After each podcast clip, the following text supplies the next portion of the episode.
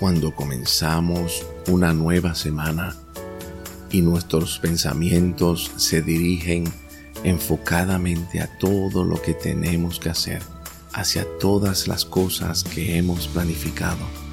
En ese mismo momento, la ansiedad se apodera de nosotros.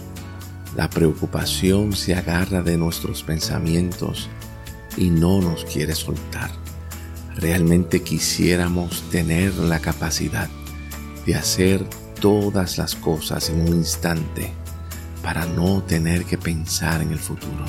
Sin embargo, Dios está al tanto de eso y Dios sabe que en muchas ocasiones nuestra vida se quiere adelantar a nuestro presente, se quiere adelantar al día de hoy y nos sentimos cansados.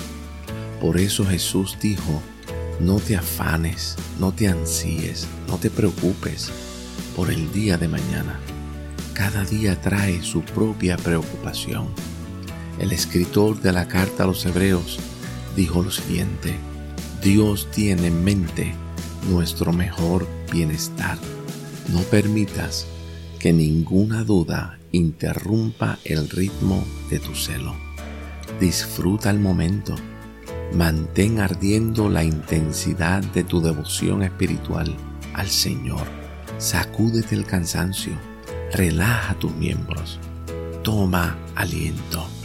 Cuando vivimos el presente, cuando nos enfocamos en el ahora, en aquel que no ha hecho una lista de tareas para ti y para mí, el cansancio se transforma en la fuerza de Dios para el día de hoy.